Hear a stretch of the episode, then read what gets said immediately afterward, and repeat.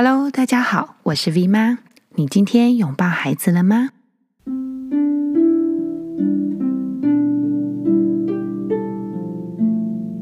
八月底的时候呢，对岸的中国政府公布了一项有关电动的禁令：十八岁以下未成年人只能在周五、周六、周日，还有法定节假日的晚上八点到九点之间，才可以玩一个小时的网络游戏。其他时间呢，游戏企业都不能用任何的形式向未成年人提供游戏服务。当然啦，可想而知，这个禁令呢，掀起了一股轩然大波。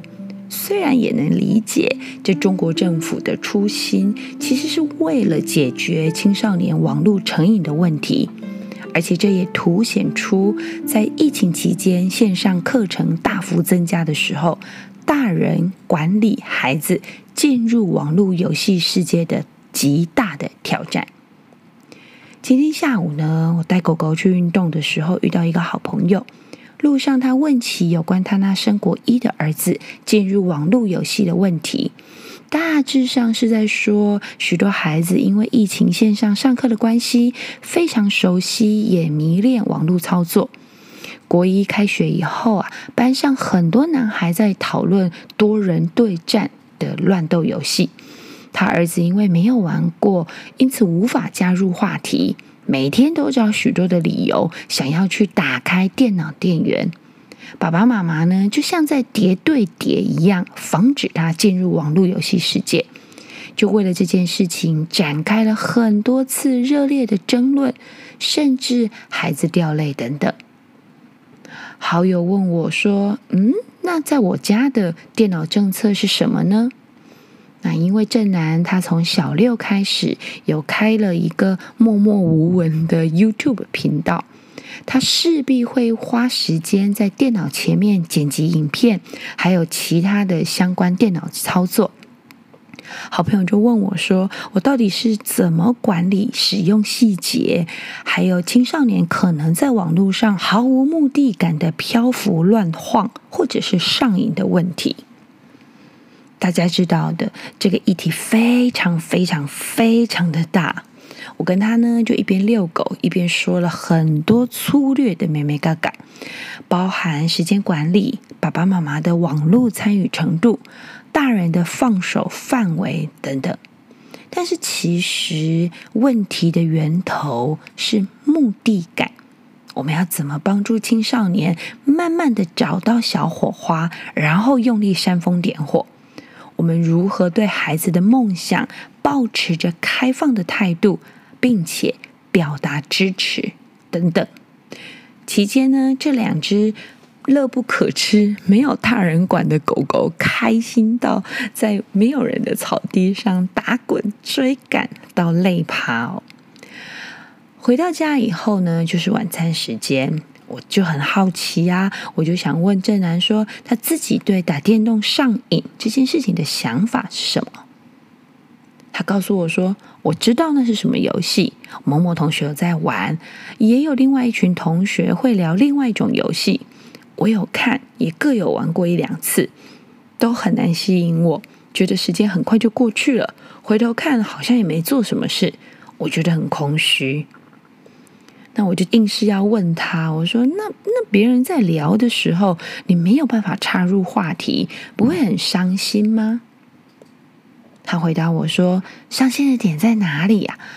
无法插入话题，那我就在旁边听，或是找另外一群没有插入话题的人去创造话题就好啦。他们讲久了，话题没了，反而会过来听我们的话题。我们通常是在下棋、讲棋路，不然就是在约烤肉、玩水、出去玩这些的。我开始又问他有关上瘾的问题，我说：“那你觉得？”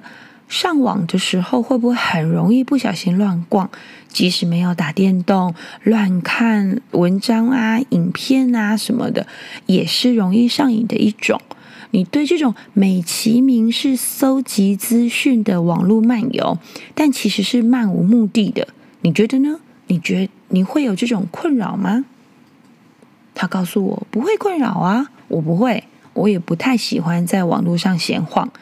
嗯，妈，因为你设定的上网时间很短，我光剪辑影片就来不及了，时间要珍惜。”呃，他会这样讲，是因为在我的电脑上有一个专门给正男的账号，然后他自己设定的密码，在这个账号里面呢，可以设定时间等等的细节哈。我就问他说：“嗯，那为什么你不会想要在网络闲晃呢？除了时间很短以外，还有什么其他可能的原因吗？”他回答我：“嗯，应该是我有目的吧，因为我知道我为什么要打开电脑，要做什么事情，做完就闪人啊，秒退，还有别的事情要做。”接着呢，我不小心问了一个超越中二生脑袋的大哉问，我问他。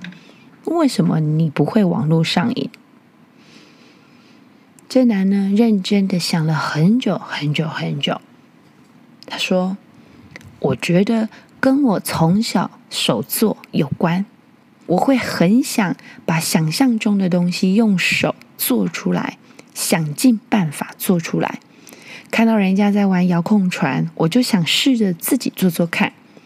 看到电动里面的战车在对打。”我也努力把它做出来，做出来以后很有成就感啊！送给同学，他们也很喜欢，他们很喜欢，我就更想做，越来越想动手做。